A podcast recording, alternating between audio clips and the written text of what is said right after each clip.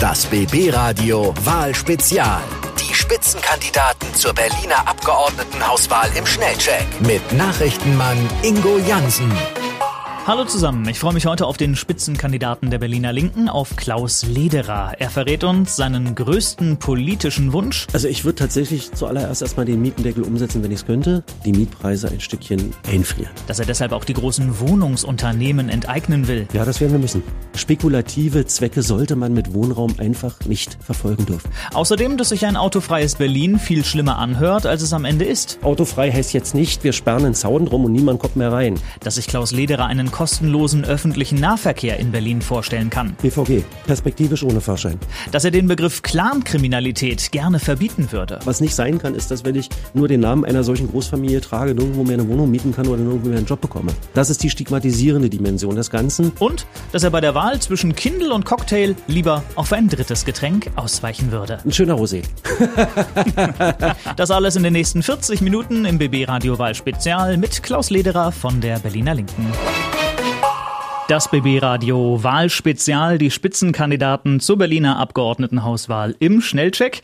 Ich bin Ingo Jansen, sage Hallo und herzlich willkommen und ich freue mich heute auf äh, den Mann, in dessen Wahlprogramm es so schön heißt Rot, radikal, realistisch. Ich freue mich sehr auf den amtierenden Berliner Kultursenator, auf Klaus Lederer von der Berliner Linken. Hallo. Hallo, Herr Jansen. Herr Lederer, ein kleiner Steckbrief soll uns am Anfang helfen, Sie so ein bisschen besser kennenzulernen, so ein bisschen einordnen zu können. Ich möchte Sie deshalb bitten um äh, kurze, knappe Antworten auf folgende Fragen. Wer bin ich? Ja, mein Name ist Klaus Lederer. Ich bin 47 Jahre alt, äh, Senator für Kultur und Europa in Berlin und als Bürgermeister auch der Stellvertreter des Regierenden, habe mal Jura studiert, bin also nominell Rechtsanwalt, aber das mache ich im Augenblick natürlich nicht. Woher komme ich? Ich bin in Schwerin, Mecklenburg geboren, davon habe ich aber nicht viel mitbekommen. Aufgewachsen bin ich in Frankfurt-Oder und 1988 mit meinen Eltern nach Berlin gezogen, als damals 15-Jähriger und seitdem bin ich Berliner. Verliebt, verlobt, verheiratet? Verheiratet. Welcher Berliner Kiez ist am schönsten? Das kann man so nicht sagen, weil Berlin hat so viele Kieze mit ihren Eigenheiten. Es gibt so viele schöne Ecken in Berlin. Berlin ist die Stadt der Kieze. Das tue ich gerne, wenn ich nicht gerade Politik mache. Ich lese, ich mache Sport. Wenn ich wegkomme, dann wandere ich auch gerne. Da komme ich runter in der Natur. Durchaus auch mal ein paar anspruchsvollere Touren zu laufen. Äh, das ist das, was ich sehr mag. Mhm. Mein musikalischer Lieblingskünstler oder meine musikalische Lieblingsband? Also ich äh, nenne jetzt einfach mal Feeling B als Punkband, weil das mich in meiner äh, Jugend sehr geprägt hat, äh, noch in der DDR und dann auch in der frühen Bundesrepublik. Aber ich mag auch ernste Musik, also Johannes Brahms.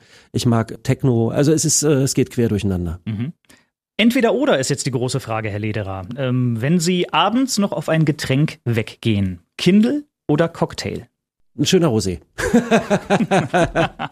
okay. Wenn Sie einen gemütlichen Abend mit Familie und Freunden planen, Essen gehen oder selber kochen? Selber kochen. Wenn Sie Ihre Lieblingsfußballmannschaft anfeuern, Olympiastadion oder alte Försterei? Alte Försterei. Wenn Sie einen entspannten Ausflug mit Familie oder Freunden planen, Grunewald oder Gärten der Welt? Gärten der Welt. Wenn Sie privat Musik hören, Ed Sheeran oder Elton John? Elton John. Lady Gaga oder Led Zeppelin? Äh, beides. Okay. Madonna oder Metallica? Äh, eher Madonna. Und Rammstein oder Roland Kaiser? Rammstein. Okay. Wir möchten Ihnen die äh, Gelegenheit geben, äh, kurz und knapp politisch Stellung äh, zu beziehen. Deshalb beenden Sie bitte kurz und knapp folgende Sätze. Mit mir gibt es in Berlin mehr. Soziale Sicherheit und Geborgenheit. Mit mir gibt es in Berlin weniger. Angst, äh, seine Wohnung zu verlieren oder keine neue Wohnung zu finden. Das zentrale Problem in Berlin ist aktuell Das Mietenthema. Von allen Bundesländern kann Berlin am besten. Weltstadt und Vielfalt. Die Zusammenarbeit mit Brandenburg ist für mich Existenziell. Berlin kann ohne Brandenburg nicht und Brandenburg kann ohne Berlin nicht. Ja, und auch hier machen wir ein kleines Politik entweder oder. Auch hier bitte kurze und knackige Antworten. Das große Thema für die Pendlerregion Berlin-Brandenburg ist die radikale Verkehrswende aktuell. Stichwort klassische Diesel und Benziner raus aus dem Berliner S-Bahn-Ring. Deshalb die etwas plakative Frage, aber wir wollen sie einfach mal stellen. BVG oder BMW? BVG. Stichwort City-Maut, Autovignetten, Gebühren fürs Auto abstellen, auch großes Thema in diesem Wahlkampf. Darum die plakative Frage Parkplatz oder Spielplatz? Spielplatz. Staustadt Berlin, es wird viel diskutiert über Pop-up-Radwege, Tempo-30-Zonen etc. Darum die Frage, Gaspedal oder in die Pedale treten? In die Pedale treten. Stichwort BVG und S-Bahn. Mit oder ohne Fahrschein? Perspektivisch ohne Fahrschein. Und Stichwort Cannabis, legal oder illegal? Legal ist doch gar keine Frage. Stichwort Lernen und Arbeiten in der Schule. Noten von 1 bis 6. Abschaffen oder beibehalten? Abschaffen. Und Lehrerinnen und Lehrer? Günstig anstellen oder teuer verbeamten? Günstig anstellen. Stichwort Wohnen und Leben in Berlin. Explodierende Mieten haben wir, wir haben fehlenden Wohnraum, spekulierende Investoren. Dazu möchte ich wissen, Mieten deckeln, ja oder nein? Natürlich. Und Immobilienkonzerne enteignen, ja oder nein? Ja, das werden wir müssen. Und abschließende Frage, Tempelhofer Feld bebauen, ja oder nein? Nein, weil wir diese Grünschneise brauchen werden fürs Klima in der Stadt. Wunderbar, Herr Lederer. Die Linke und Sie spielen in diesem Wahlkampf, finde ich, so eine durchaus besondere Rolle, weil die Linke tatsächlich die einzige Partei ist, die sich getraut hat, einen Spitzenkandidaten aufzustellen, der aktiv regiert, nämlich Sie, den amtierenden Kultursenator. SPD und Grüne machen das nicht. Was sagt das über die aktuelle Berlin-Regierung aus? Spricht das für oder gegen Sie? Also äh, spricht eher gegen die anderen, weil wenn ich fünf Jahre und die SPD ja nun mittlerweile äh, 30 Jahre in der Stadtpolitik Verantwortung trage, dann mhm. kann ich nicht plötzlich so tun, als hätte ich mit all dem nichts zu tun. Und es stellt dann natürlich auch die Frage, bei allem, was wir nicht geschafft haben, wie steht man zu den Erfolgen dieser Regierung und will man da weitermachen oder hat man jetzt was ganz Neues vor? Und wenn man tatsächlich was ganz Neues vorhat, dann finde ich, ist es mal Zeit, die Hosen runterzulassen und mal zu sagen, was? Durch ihren Spitzenposten gehören sie auf jeden Fall auch schon mal ähm, zu den, oder durch ihren Senatorenposten besser gesagt, gehören sie durchaus auch zu den äh, Kandidaten und Kandidatinnen, die durchaus schon einen Namen haben, die ein gewisses Standing haben, bekannt sind.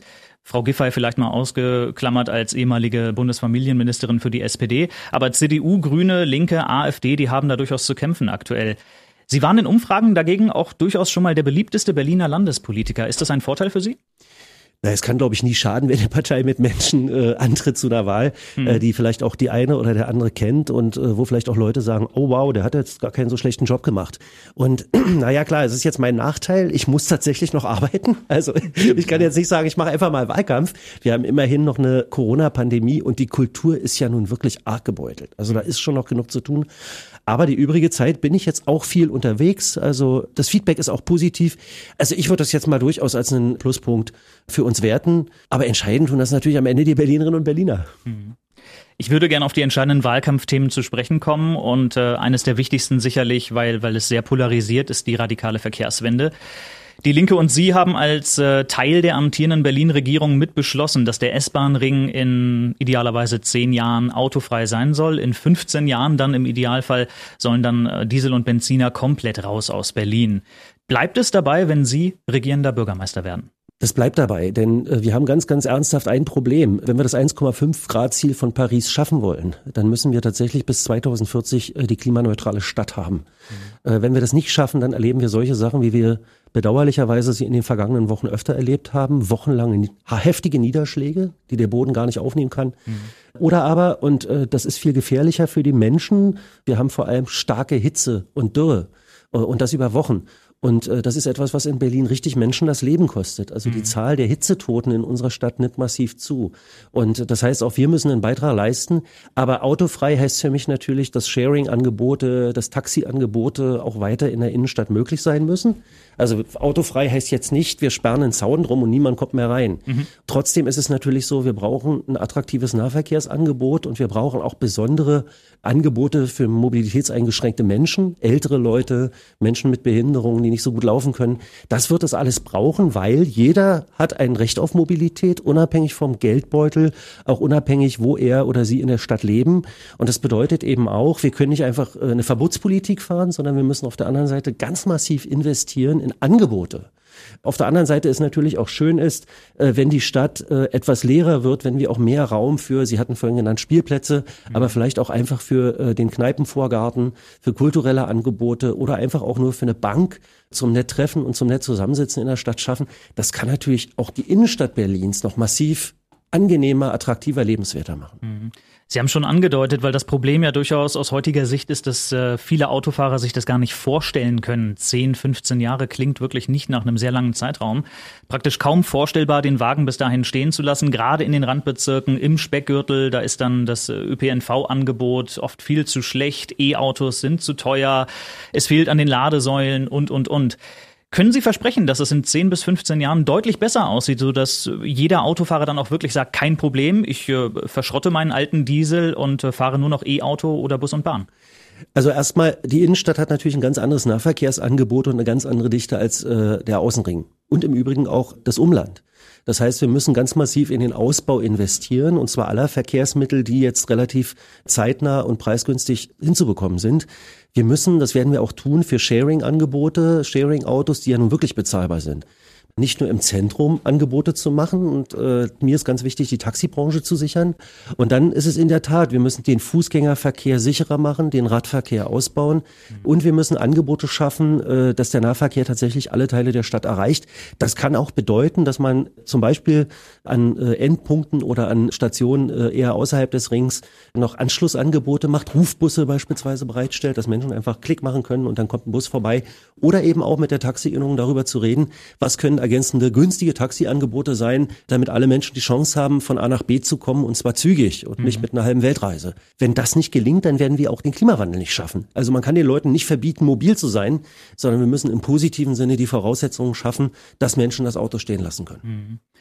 Die Linke hat in ihrem Wahlprogramm auch einen anderen sehr interessanten Vorschlag, wie ich finde. Bus- und Bahnfahren soll billiger werden. Also sie wollen die Fahrpreise deutlich senken, heißt es. Was für Preise stellen Sie sich da vor und wie wollen Sie das bezahlen? Naja, wir haben in den vergangenen Jahren die Situation gehabt, dass Abokundinnen und Abokunden privilegiert worden sind, während der Einzelfahrschein immer teurer wurde. Mhm. Das ist natürlich äh, letztlich eine Geschichte, die dann insbesondere für ähm, Gelegenheitsnutzerinnen und Gelegenheitsnutzer abschreckend ist. Aber gerade die, die vielleicht gar nicht so oft aus ihrem Kiez raus müssen, aber hin und wieder wollen sie dann mal in die Stadt, die sagen natürlich, das ist, also warum soll ich jetzt sozusagen hier einen höheren und einen härteren Beitrag leisten?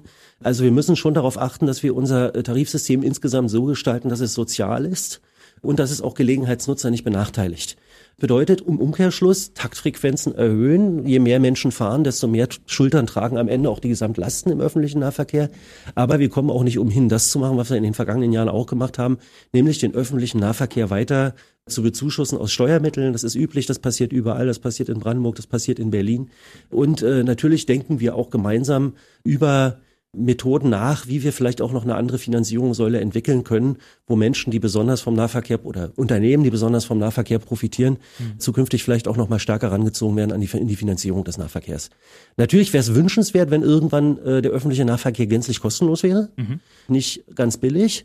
Aber es wäre natürlich schon ein anstrebendes Ziel, dass man in 10 oder in 20 Jahren vielleicht auch nicht mehr die Frage aufwerfen muss, kann ich mir jetzt ein Ticket leisten, sondern mit großer Selbstverständlichkeit sich einfach frei in der Stadt bewegen kann. Mhm. Aber gerade diese Bezahlbarkeit ist genau das, das große Thema, äh, was einen kostenlosen Nahverkehr, Personennahverkehr angeht. Ich denke da an äh, Templin zum Beispiel in der Uckermark. Die Stadt hat das Ende der 90er Jahre schon mal probiert, ist dann allerdings irgendwann ausgestiegen aus Kostengründen. Also nicht ja, so einfach. Tallinn hat das auch gemacht äh, und ist ja noch ein bisschen größer als Templin. Ich habe das in Templin damals aufmerksam verfolgt. Mhm. Aber es ist in der Tat eine Frage, und da kommen wir jetzt eigentlich ins Große, wer zahlt eigentlich äh, die öffentlichen Infrastrukturen? Äh, in den vergangenen Jahren hieß es immer, Steuern vor allem für Reiche und Unternehmen senken. Das hat natürlich Spuren hinterlassen in den, äh, in den öffentlichen Investitionen der vergangenen Jahre. So sieht es jetzt oft und an vielen Stellen auch aus. Und da werden wir eine andere Steuerpolitik brauchen. In dieser Legislaturperiode haben wir immerhin das Sozialticket deutlich günstiger gemacht für die Berlinerinnen und Berliner. Und wir haben das Schülerticket kostenfrei gemacht. Das sind schon mal wichtige Schritte. Mhm. Diskutiert werden auch viele andere Ideen, um auf den Klimawandel zu reagieren. Da fällt dann auch immer wieder der Begriff einer City-Maut, also eine Abgabe für alle Autofahrer, die durch Berlin fahren. Eine solche City-Maut lehnt die Linke aber ab. Ja, ich habe vorhin schon gesagt, es geht eigentlich nicht so sehr darum, jetzt mit Verbotsschildern und Drangsalierung zu kommen, sondern ich ja. glaube, wir müssen versuchen, umgekehrt die Leute da zu packen, wo sie selber auch nachvollziehen können, dass es einen Nutzen für sie hat, wenn wir investieren. So, deswegen ist die Frage einer Nahverkehrsabgabe für bislang nicht Beteiligte an der Finanzierung des Nahverkehrs etwas, was wir intensiv diskutieren. Aber auch das ist nicht so einfach zu machen. Wir wollen ja nicht populistisch agieren, sondern wir wollen ja mit durchdachten Ideen kommen. Da arbeiten wir noch eine Weile dran. Das werden wir noch ein bisschen diskutieren müssen. Mhm. Und eine dieser durchdachten Ideen ist, wenn ich das richtig verstehe, Tempo 30 für die Linke. Also Tempo 30 soll in Berlin zur Regelgeschwindigkeit werden. Wie kann ich mir das vorstellen? Gilt das dann auch auf den großen Hauptstraßen? Ja, das ist ja jetzt schon weitenteils so. Das muss man ja auch mal sagen. Wir sind ja durch europäisches Recht gezwungen, um die Feinstaubbelastung in der Innenstadt gering zu halten, schon jetzt drastische Maßnahmen zu ergreifen. Das bedeutet eben auch, dass äh, selbst in der Innenstadt inzwischen an vielen Stellen nicht mehr 50 angesagt ist, sondern schon 30 angesagt ist. Mhm. Es kann sogar im einen oder anderen Punkt äh, vorteilhaft sein, weil der Verkehr flüssiger wird. Also das heißt, man braucht am Ende gar nicht so viel weniger langsam, als man glaubt, weil mhm. man äh, bei dem äh, Anfahren und Stoppen äh, im Stadtverkehr ganz oft äh, Stausituationen erzeugt, die einen viel länger aufhalten, die auch umweltmäßig äh, die viel größere Sauerei sind. Mhm. Ähm, aber natürlich ist es klar, es wird für verschiedene Zwecke auch zukünftig noch innerstädtischen Verkehr geben müssen. Eine andere Idee, eine andere Verkehrsidee der Linken ist die A100. Die soll zwischen Neukölln und Treptow in eine Stadtstraße mit Radschnellweg umgewandelt werden. Wenn Sie uns davon ein bisschen erzählen können. Ja, das äh, wird in anderen europäischen Metropolen schon sehr erfolgreich gemacht, dass bestimmte äh, Straßenbereiche im Grunde als Radschnellstraßen ausgebaut werden, damit Menschen, die sich auch in der Stadt mit dem Fahrrad bewegen wollen, es leicht haben. Auch der öffentliche Nahverkehr wird in anderen Metropolen umgebaut, dass er die Tragfähigkeit auch für äh, die Mitnahme von Fahrrädern erhöht. Das sind Dinge, die wir ja auch tun müssen. Mhm. Und äh, die A100 als solche komplett fertig zu bauen, ist ein unfassbar teures Unterfangen mit dem Wegreißen von Kleingartenanlagen und so weiter ist eigentlich unter heutigen Gesichtspunkten keine verantwortungsvolle Entscheidung mehr. Eine interessante Zahl, die ich gefunden habe, die Linke will erreichen, dass der Autoverkehr in Berlin so stark heruntergefahren wird, dass 86 Prozent aller Wege zu Fuß, auf dem Rad oder per Bus und Bahn zurückgelegt werden können. Wo kommt ausgerechnet diese Zahl her? 86 Prozent. Was für Rechnungen hat die Linke da angestellt? Also das sind, äh, es gibt ja Verkehrsmathematikerinnen, Verkehrsmathematiker, es gibt äh, ähm, Mobilitätsstatistiken und dergleichen mehr. Hm. Also was ist sozusagen an Wirtschaftsverkehr, an Rettungsverkehr mit dem Auto weiterhin nötig? Und was kann realistisch kompensiert werden und wie kann im gleichen Atemzug die entsprechende Infrastruktur ausgebaut werden. Und dann rechnet man es zusammen, dann kommt man auf solche Zahlen. Okay. Auch ein kontroverser Vorschlag und damit sind wir dann auch gleich beim nächsten Thema Umwelt und Klima. Am Flughafen BER möchte die Linke Kurzstreckenflüge verbieten. Ja, Frankreich hat das gerade gemacht. Und äh, wenn wir den Bahnverkehr, was inzwischen der Bund ja zum Glück auch wieder macht, ausbauen, äh, dann wird es äh, kaum eine Stadt in Deutschland geben, äh, die man weniger schnell erreicht als mit dem Flugzeug. Zumal also der Kurzstreckenverkehr natürlich auch für einen ganz, ganz erheblichen Teil der Umweltemissionen verantwortlich ist. Man wird den Verkehr zumindest für berufliche Zwecke runterfahren müssen. Ähm, aber die Langstreckenurlaub, den wird es auch zukünftig sicherlich noch geben. Okay. Stichwort Klimaneutralität. Das schreibt sich auch die Linke groß auf die Fahnen. 2040 soll es soweit sein, dass Berlin klimaneutral ist. Mit welchen Maßnahmen, die wir bis jetzt vielleicht noch nicht genannt haben, da gibt es ja einige Eckpunkte im Wahlprogramm, Stichwort energetische Sanierung, Solarpflicht, wenn Sie darauf kurz eingehen können. Ja, es gibt verschiedene Geschichten und es ist am Ende ein Mix aus sehr, sehr vielen kleinteiligen äh, Sachen. Der, der Umbau, also wir haben jetzt in den vergangenen Jahren Kohlekraftwerke auf Gaskraftwerke umgebaut. Äh, der nächste Schritt wird sein, äh, Power to Heat, also äh, noch wieder sozusagen Wärme und Strom zusammenzudenken mhm. Äh, und damit die Emissionen insgesamt auch noch im Energiesektor runterzufahren. Energetische Sanierung haben Sie schon genannt. Man kann Häuser auf eine Art und Weise gestalten, äh, dass sie weniger äh, Emissionen an die Umwelt abgeben und demzufolge auch weniger benötigt wird, um sie zu beheizen. Mhm. Wir hm, haben das Programm äh, Solardächer, aber auch die Dachbegrünung als ein Element. Pflanzen sind in der Regel emissionssenken, also die sind in der Lage, Emissionen abzufangen, aufzunehmen, zu speichern. Das Grün in der Stadt insgesamt ein bisschen zu verstärken behutsame Nachverdichtung, also nicht alles voll zu knallen. Also wenn Sie sich angucken, um das Humboldt-Forum in Mitte herum äh, ist jetzt alles mit Pflastern dicht gemacht. Mhm. So würde heute niemand mehr planen. Man sieht sehr deutlich, dass diese Planungen zehn Jahre alt sind. Also es gibt zahlreiche Maßnahmen und wenn wir tatsächlich auf allen äh, Flanken versuchen, äh, das unsere zu tun, dann ist das ein zwar ehrgeiziges Ziel, aber es kann gelingen. Mhm. Wir haben den Sprung jetzt schon sehr elegant geschafft zum nächsten großen Berlin-Thema. Das ist das Thema Wohnen. Der Wohnungsmarkt ist angespannt. Wir haben explodierende Mieten, immer weniger bezahlbaren Wohnraum. Das rot-rot-grüne Patentrezept war ja eigentlich der Mietendeckel. Dann haben aber die obersten Richter den gekippt. Die Linke gibt die Hoffnung da allerdings noch nicht auf und äh, sie wollen praktisch, dass der Bund jetzt eingreift. Wie genau soll er das tun? Der Bund könnte, wenn wir die Gesetzgebungskompetenz nicht haben, durchaus äh, einen Mietendeckel regeln. Er muss ihn jetzt auch gar nicht bundesweit regeln. Er kann einfach sagen, dass in Städten oder in äh, Gegenden, in denen der Mietenmarkt besonders angespannt ist, zeitweise ein solches Instrument in Kraft gesetzt werden kann. Dann ist eben in äh, ländlichen Regionen, wo das kein Problem ist, so ein Mietendeckel nicht erforderlich. Aber in Berlin bräuchten wir ihn tatsächlich dringend. Aber Wir haben tatsächlich neue Kieze, die äh, entsprechend verkehrsangebunden werden müssen, äh, die im Grunde auf der grünen Wiese neu entstehen. Mhm. Äh, da werden wir in den, Jahr, in den nächsten Jahren weiterhin ehrgeizig bezahlbaren Wohnraum äh, schaffen. Äh, wir haben hier in Berlin natürlich auch die Möglichkeit, über Milieuschutz und äh, Sanierungsgebiete ähm, ein paar Spielräume zu nutzen, um den gar zu argen Mietanstieg äh, zu dämpfen, Vorkaufsrechte wahrzunehmen. Wichtig ist, dass Wohnen tatsächlich als Grundrecht verstanden werden muss und nicht als Ware. Das schließt also nicht aus, dass sich jemand auch mal eine Wohnung kauft, der sich das leisten kann und als Altersvorsorge auch leisten will. Aber damit versorgt man natürlich nicht die Masse der Berlinerinnen und Berliner. Und was ich jedenfalls nicht einsehe, ist, warum börsennotierte Unternehmen Tausende, Zehntausende, Hunderttausende an Wohnungsbeständen halten, nur mit dem Ziel, den Aktionären eine Maximalrendite auszuschütten. Das kann sich unter sozialen Gesichtspunkten Berlin nicht leisten. Mhm. Wir haben jetzt parallel zur Abgeordnetenhauswahl auch den Volksentscheid. Also es geht um die Frage, ob große Wohnungsunternehmen enteignet werden sollen, in der Hoffnung, dass die Mieten dann dadurch sinken. Viele Spitzenkandidaten und Kandidatinnen reagieren, ich sag mal, skeptisch bis ablehnend. Die Linke aber sagt klipp und klar und wie ich finde als die einzige auch sehr deutlich, ja, wir sind dafür. Warum? Also mit dem Wohnen anderer Menschen Geld zu verdienen. Mhm. Jedes Unternehmen an der Börse trachtet danach, den Aktienkurs in die Höhe zu treiben. Das sind alles Börsenspekulationsspielchen. So und äh, diese Börsenspekulationsspielchen setzen darauf, dass in den folgenden Jahren da entsprechende Renditen abgeworfen werden, sind also eine Wette auf die Zukunft, aber eine Wette zu Lasten der Mieterinnen und Mieter. Denn irgendwo muss das Geld ja herkommen und dieses Geld wird eingepreist bei den Mieten. Es wird im Zweifelsfall äh, weniger so instand gehalten, als es eigentlich sein müsste. Es wird äh, geguckt, dass die, die Mieterhöhungsspielräume auch genutzt werden können. Mhm. Und ich sage eben, äh, da, wo wir äh, Wohnen als öffentliche Aufgabe begreifen, wo es öffentliche Wohnungsunternehmen machen, auch da kann es mal sein, dass man eine Mieterhöhung reinflattert. Aber äh, es sind jedenfalls keine äh, Mieterhöhungen mit dem Ziel, die Rendite nach oben zu treiben, sondern mit dem Ziel, die Bestände zu erhalten und die Bestände nicht äh, verrotten zu lassen. Das ist auch okay. Aber spekulative Zwecke sollte man mit Wohnraum einfach nicht verfolgen dürfen. Mhm. Die Kritiker aber sagen, eine Enteignung kostet viel zu viel Geld, Dutzende von Milliarden, schafft aber keine einzige neue Wohnung.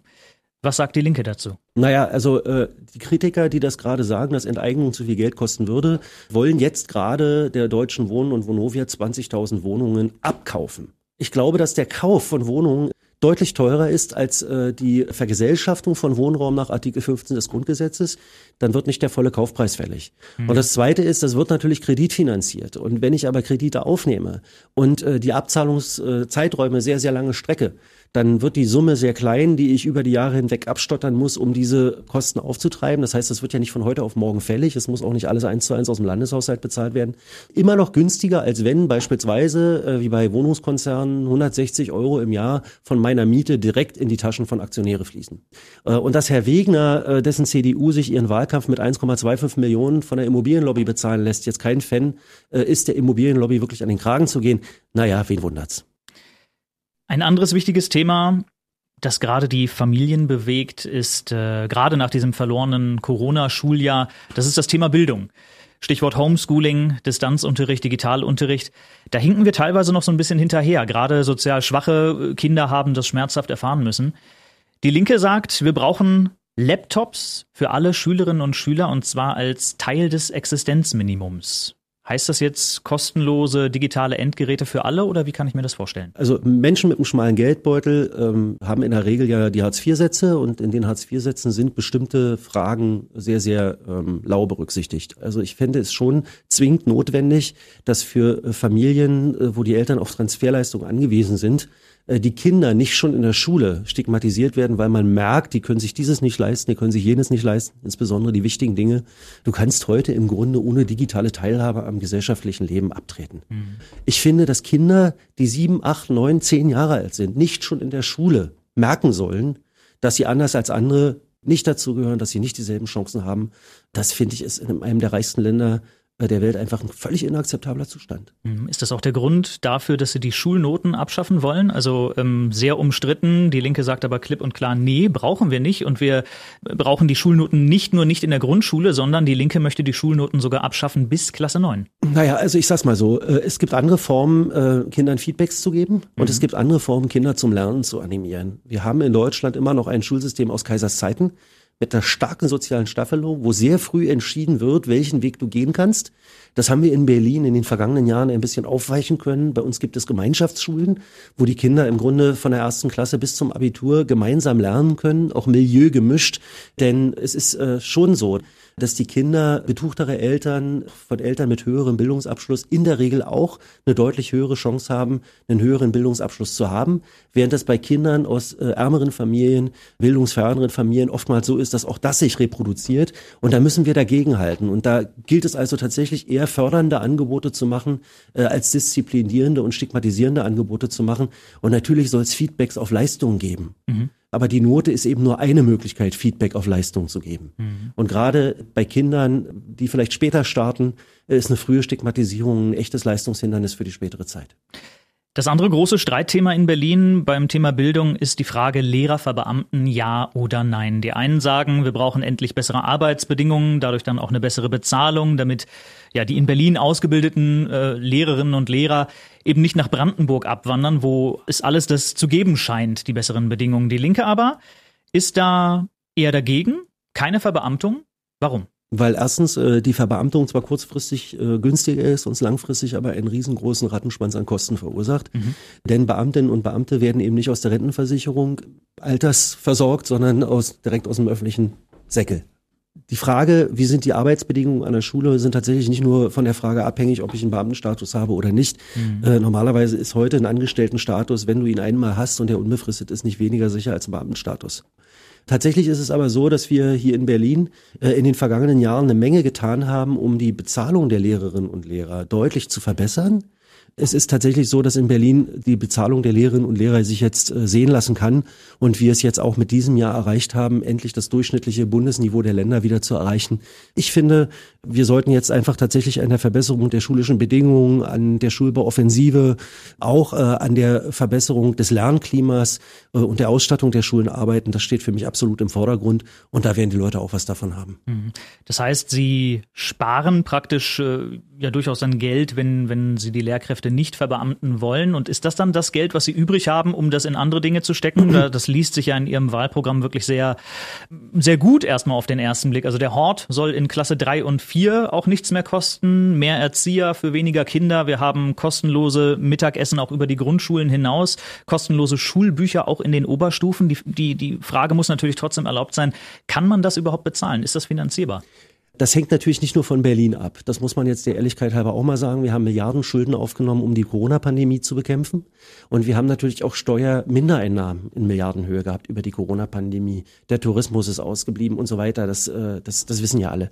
Das heißt, wir werden jetzt erstmal in den nächsten zwei Jahren zumindest äh, versuchen müssen, äh, gerade auszufahren. Das heißt, mit dem Geld klarzukommen, was wir jetzt im Haushalt haben. Aber natürlich setze ich mich auch dafür ein, dass auf Bundesebene ebenfalls jetzt nicht eine Politik gemacht wird, für die Herr Laschet steht, also die großen Vermögen noch stärker entlasten. Wir brauchen in der Tat öffentliche Investitionen und dazu auch eine gerechte Steuerpolitik. Die kann ein Bundesland allein nur schwer stemmen. Da muss sich auf Bundesebene was tun. Also wir alle diese Dinge, die wir uns hier vornehmen, die äh, werden wir nicht nur aus eigener Kraft, sondern zum Teil eben tatsächlich auch mit veränderten Mehrheiten auf Bundesebene schaffen. Insofern ist es auch nicht ganz unwichtig, wie die Bundestagswahl ausgeht. Mhm. Lassen Sie uns sprechen über das Thema Sicherheit. Ich habe da schon mit, mit einigen anderen Spitzenkandidaten und Kandidatinnen drüber gesprochen. Da war dann oft die Rede davon, dass wir die Polizei stärken müssen, mehr Polizei, mehr Sichtbarkeit, eine bessere Ausstattung. Korrigieren Sie mich, aber beim Blick in Ihr Wahlprogramm bekommt man teilweise so ein klitzekleines bisschen den Eindruck, dass äh, staatliche Behörden, auch die Polizei, in gewisser Weise auch oft mal eine Gefahr darstellen. Da ist dann die Rede von Rassismus, von einem Klima des Wegschauens, von Kontrollen ohne jeden Verdacht. Sie wollen die Polizei deswegen grundlegend reformieren, wenn ich das richtig verstanden habe. Naja, also erstmal alles, was die anderen Spitzenkandidaten gesagt haben, stimmt ja. Mhm. Ähm, also wir haben einen Sanierungsstau bei den Polizeiwachen, der ist eine Katastrophe. Wir haben in den vergangenen fünf Jahren äh, aber massiv angefangen, den zu äh, abzubauen, also Feuerwachen, Polizeistationen äh, zu sanieren und in den Stand zu setzen. Wir haben äh, die Polizeibeamtinnen und Polizeibeamten äh, inzwischen mit einer deutlich besseren Bezahlung versehen. Äh, wir haben massiv in Ausstattung investiert und wir haben bis zum Anschlag Neuausbildung äh, von Polizeibeamtinnen und Polizeibeamten losgetreten. Also in Berlin wird sozusagen das Maximum ausgebildet, äh, was wir ausbilden können. Und dadurch natürlich auch die, die Polizeibeamtinnen und Polizeibeamten personell massiv verstärkt. Das werden wir auch weiter machen müssen. Und auch Sichtbarkeit ist wichtig. In dem Sinne wollen wir Polizei reformieren. Was wir nicht wollen, es wird nämlich nach mehr Befugnissen gerufen. Es wird nach weniger Kontrolle auch der polizeiinternen Prozesse gerufen. Und dann wird eben sozusagen gefordert, jetzt lasst sie mal ordentlich von der Kette, dann machen die ihren Job schon. Und da sage ich, ein Großteil der Polizeibeamtinnen und Polizeibeamten macht total anständig ihren Job. Ein Großteil der Menschen in unserer Welt sind auch total anständig, aber es gibt halt auch andere. Und es gibt Leute, die ihre Befugnisse äh, missbrauchen. Wir wissen um diese Chat-Skandale. Wir wissen in der Tat auch äh, um weitergegebene äh, Informationen aus Polizeicomputern. Wir wissen, dass natürlich auch sowas wie rassistische Übergriffe auch durch Polizeibeamtinnen und Polizeibeamte immer mal wieder dokumentiert werden. Und ich glaube, es ist im Interesse der Polizei selbst, dass mit sowas transparent und offen umgegangen wird, also dass nicht vertuscht wird, sondern dass da, wo Leute sich auch daneben benehmen, das dann auch Konsequenzen hat, weil die anderen Polizeibeamtinnen und Polizeibeamten auch nicht immer in den Verdacht geraten wollen. Äh, insofern finde ich, ist das eine und das andere überhaupt kein Widerspruch. Wir brauchen motivierte, auch gut bezahlte, gut ausgebildete Polizeikräfte. Wir brauchen aber auch eine Fehlerkultur. Und was wir mit Sicherheit brauchen, sind Beamtinnen und Beamte, die mit ihren Befugnissen verantwortungsvoll umgehen. Mhm. Das andere große Thema, das mir beim Thema Sicherheit immer wieder auffällt, lautet im Wahlprogramm Entkriminalisierung. Also sei es Cannabis, Schwarzfahren, kleinere Diebstähle im Supermarkt. Was genau erhoffen Sie sich dadurch für Berlin? Also eine massive Entlastung der Polizei von Kleinkram, auch der Staatsanwaltschaften von Kleinkram. Sie haben vorhin gefragt, Cannabis legalisieren oder nicht. Mhm. Also in den USA ist es mittlerweile so, ein Bundesstaat nach dem nächsten legalisiert das, weil es auch vernünftig ist, weil äh, nämlich die Aufrechterhaltung eines schwarzen Marktes eher zusätzliche und da dann auch tatsächlich Gewaltkriminalität schafft.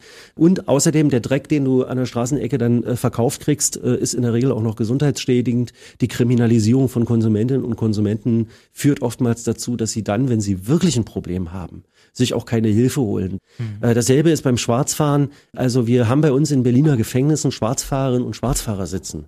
Also es ist einfach absurd äh, für solche vergleichsweise kleinen Vergehen dann äh, die ganze äh, Mühle der Strafverfolgung aufzurufen mit allen Belastungen, Kosten und Kapazitäten, die das bindet. Deswegen wollen wir in der Tat, dass sich auf die ernsthaften Kriminalitäts äh, Felder, also äh, Gewaltkriminalität, ähm, Wirtschaftskriminalität, dass sich auf die konzentriert wird und nicht auf das äh, massenhafte Abarbeiten von Kleinvergehen, die dann zivilrechtlich oder über Ordnungsgelder durchaus auch geahndet werden können. Also es gibt ja Vertragsstrafen, zivilrechtliche Vertragsstrafen. Es gibt die Möglichkeiten von Ordnungswidrigkeiten. Man muss dafür kein Strafverfahren einleiten. Mhm. Es gibt viele Stimmen, die aber auch sagen, äh, wir müssen bei der Kriminalität deutlich härter und konsequenter eigentlich durchgreifen, egal ob bei der Hausbesetzer-Szene in der Riga Straße in Friedrichshain oder auch bei der Clan-Kriminalität. Umso erstaunlicher wirkt da auf den ersten Blick Ihre Forderung, solche Begriffe wie Clan-Kriminalität sogar zu verbieten. Also, ähm, weil es in den, in den Augen vieler einfach stigmatisierend ist, so genannt zu werden. Wenn Sie uns das mal erklären können. Naja, es gibt natürlich auch Kriminalität einzelner arabischer Großfamilien. Das ist überhaupt nicht der Punkt. Aber mhm. was nicht sein kann, ist, dass wenn ich äh, nur den Namen einer solchen Großfamilie trage, nirgendwo mehr eine Wohnung mieten kann oder nirgendwo mehr einen Job bekomme. Okay. Das ist die stigmatisierende Dimension des Ganzen. Und Wirtschaftskriminalität ist nicht nur auf Menschen mit anders klingenden Namen beschränkt, sondern Wirtschaftskriminalität gibt es auch im Herzen unserer Gesellschaft, in der Mitte. Warum der Wirecard-Skandal beispielsweise so passieren konnte, Während bei NSU dann nach den Leuten im vermeintlich migrantischen Umfeld gesucht wurde, um die Täterinnen und Täter äh, zu, zu bekommen. Mhm. Das kann nur was damit zu tun haben, dass auch Ermittelnde, auch Behördenmitarbeitende äh, mitunter einen Blick auf die Dinge haben, der nicht so sehr von Fakten geprägt ist, sondern vor Vorbehalten und Vorurteilen. Und das können wir in der Tat nicht gebrauchen. Ansonsten kann ich nur zustimmen. Körperliche Übergriffe, Gewalttaten, wirklich Schwer- und Schwerstkriminalität muss schnell und sofort geahndet werden. Das muss sein, jawohl. Mhm. Ein Thema, das noch ein bisschen kurz gekommen ist, das ist der Bereich Arbeit und Wirtschaft. Gerade in Corona-Zeiten sehr wichtig. Ich denke da an Kurzarbeit, an Pleitewellen, an Jobangst. In aller Kürze, wie will die Linke sowohl den Beschäftigten als auch den Unternehmen da unter die Arme greifen? Also Berlin hat einen großen, also zu, zu unserer Überraschung, äh, eine große Stärke bewiesen in der Corona-Pandemie. Wir sind vergleichsweise gut durchgekommen. Das mhm. hat, damit haben wir so nicht gerechnet, weil natürlich der Tourismus in Berlin eine wichtige Rolle spielt und der kam ja nun nahezu vollständig zum Erliegen. Was mir tatsächlich noch sehr am Herzen liegt, ist das kleine und mittelständische Gewerbe, also der Handwerksbetrieb um die Ecke, äh, der inhabergeführte Laden äh, um die Ecke. Mhm. Das alles ist sehr stark von steigenden Gewerbemieten bedroht und dann werden die halt rausgedrängt und dann geht da irgendwie eine, eine neue, neue Luxuskette rein oder so. Das, das ist alles, was Berlin langweilig macht, was wir auch nicht brauchen und was tatsächlich vor allem im kleinen äh, und mittelständischen Bereich Arbeitsplätze verschwinden lässt. Da ist unser Engagement sehr, äh, dort äh, auch Milieuschutz und Milieusicherung zu betreiben, äh, zum Teil eben auch, indem wir versuchen, Gewerberäume äh, zu sichern, Gewerberäume bereitzustellen. Ein zentral wichtiger Aspekt ist die Investitionsoffensive, die wir vor fünf Jahren gestartet haben, mhm. in den Wohnungssektor die Schulbauoffensive, Kitas, die neu entstehen. Aber eben auch für meinen Bereich im Kultursektor Kulturräume zu schaffen, den Sanierungsstau in den Kultureinrichtungen abzubauen, sei es die Bezirksbibliothek oder die komische Oper, die wir demnächst komplett sanieren. All das sind äh, Mittel, die natürlich un auch unmittelbar zu einem nicht geringen Teil den kleinen und mittelständischen Gewerbe in Berlin äh, zugutekommen und dafür sorgen, dass auch über einen langen Zeitraum hinweg sichere Arbeitsplätze geschaffen werden. Wir haben unseren Mindestlohn deutlich angehoben also dass man von Arbeit auch leben kann. Das mhm. wiederum sorgt dafür, dass Menschen keine Existenzangst haben müssen. Aber ein ganz wichtiger Aspekt ist natürlich, die Vielfalt der Stadt, die Attraktivität der Stadt aufrechtzuerhalten. Da mache ich als Kultursenator eine Menge. Für die Clubs, äh, für die freie Szene, die sozialen Unterstützungsleistungen, äh, die wir gemacht haben, weil das eben die Anziehungskraft von Berlin ausmacht. Und äh, wir müssen weiter dafür sorgen, dass Berlin auch mit Brandenburg übrigens zusammen als Wissenschaftsstandort, Potsdam, Cottbus, Brandenburg, Berlin, das wird zentral wichtig bleiben. Mhm. Lassen Sie uns noch äh, kurz sprechen über mögliche Koalitionsmöglichkeiten. Ich gehe davon aus, dass die Linke weiter regieren will. Das wird aber ja streng genommen nur möglich sein, tatsächlich mit rot-rot-grünen Farben spielen. Denn alle anderen, also CDU, FDP, die sagen klipp und klar, nee, mit den Linken machen wir nicht. Äh, begründet wird das immer wieder mit der SED-Vergangenheit, auch 30 Jahre oder mehr als 30 Jahre nach dem Mauerfall. Was sagen Sie dazu? Fühlen Sie sich falsch verstanden, nicht ernst genommen? Was ist Ihre Reaktion? Also ich halte das für Folklore.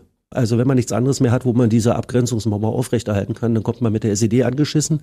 Das ist jetzt in der Tat 31 Jahre her. Ich war nie Mitglied der SED.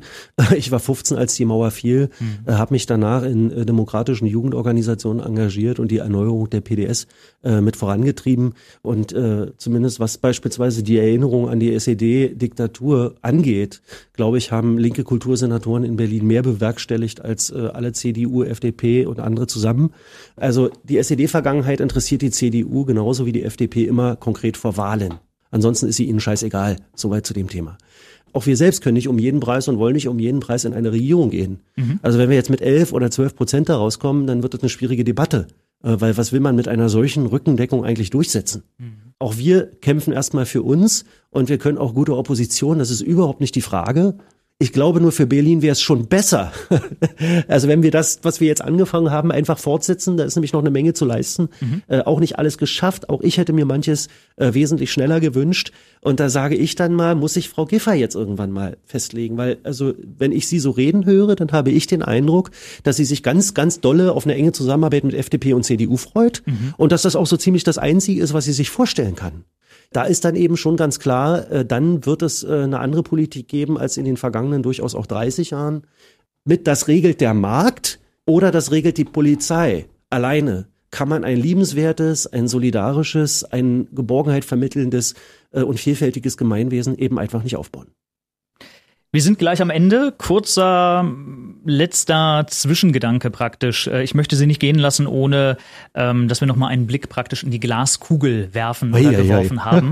Diese Gla äh, Glaskugel sagt jetzt nämlich einfach mal, dass das Rote Rathaus nach der Wahl wirklich dunkelrot wird und äh, Klaus Lederer, Berlins äh, äh, neuer regierender Bürgermeister ist bzw. wird. Und sie dürfen sich jetzt praktisch äh, einen politischen Wunsch erfüllen, ein Gesetz oder irgendetwas in der Art, das sie sofort blankoscheckmäßig umsetzen dürfen. Was wäre das? Also ich würde tatsächlich zuallererst erstmal den Mietendeckel umsetzen, wenn ich es könnte, mhm. obwohl das Verfassungsgericht es uns ja verboten hat, das in Berlin zu machen. Dann wünsche ich es mir eben auf Bundesebene, dass wir es dürfen. Okay. Ähm, weil ich tatsächlich glaube, dass die Angst der Berlinerinnen und Berliner, äh, sich ihre Wohnung in zwei oder drei Jahren nicht mehr leisten zu können oder äh, wenn man eine größere Wohnung braucht, sich hier in, der Stadt eine neue nicht mehr zu finden, am größten ist. Und wir brauchen die Zeit jetzt, weil Bauen braucht Zeit. Mhm. Wir brauchen die Zeit, um mit dem Bauen von bezahlbarem Wohnen in der Stadt hinterherzukommen. Wir haben so viel gebaut und geplant wie nie zuvor, aber es reicht noch nicht, um den Bedarf äh, so zu erfüllen, wie ich mir das selber auch wünsche. Diese Zeit brauchen wir und für die Zeit würde ich gerne mal die Mietpreise ein Stückchen freezen, sozusagen einfrieren. Mhm. Und dann schauen wir nochmal in den Sommer 2026. Wieder Wahlkampf für die Abgeordnetenhauswahl. Klaus Lederer tritt wieder als Spitzenkandidat an. Und wir von BB Radio ziehen große Bilanz. Mit welcher Schlagzeile? Äh, Mieten in Berlin tatsächlich kontinuierlich gesunken. Dann danke ich Ihnen sehr für den Besuch, Herr Lederer, und äh, wünsche ganz unparteiisch, dass alles so kommt, wie Sie sich das vorstellen am Tag der Abgeordnetenhauswahl. Vielen Dank. Danke, Herr Ernst, für die Einladung. Das BB Radio Wahlspezial mit Ingo Jansen. Das komplette Gespräch und alle weiteren Interviews gibt es jetzt auf bbradio.de und überall, wo es Podcasts gibt.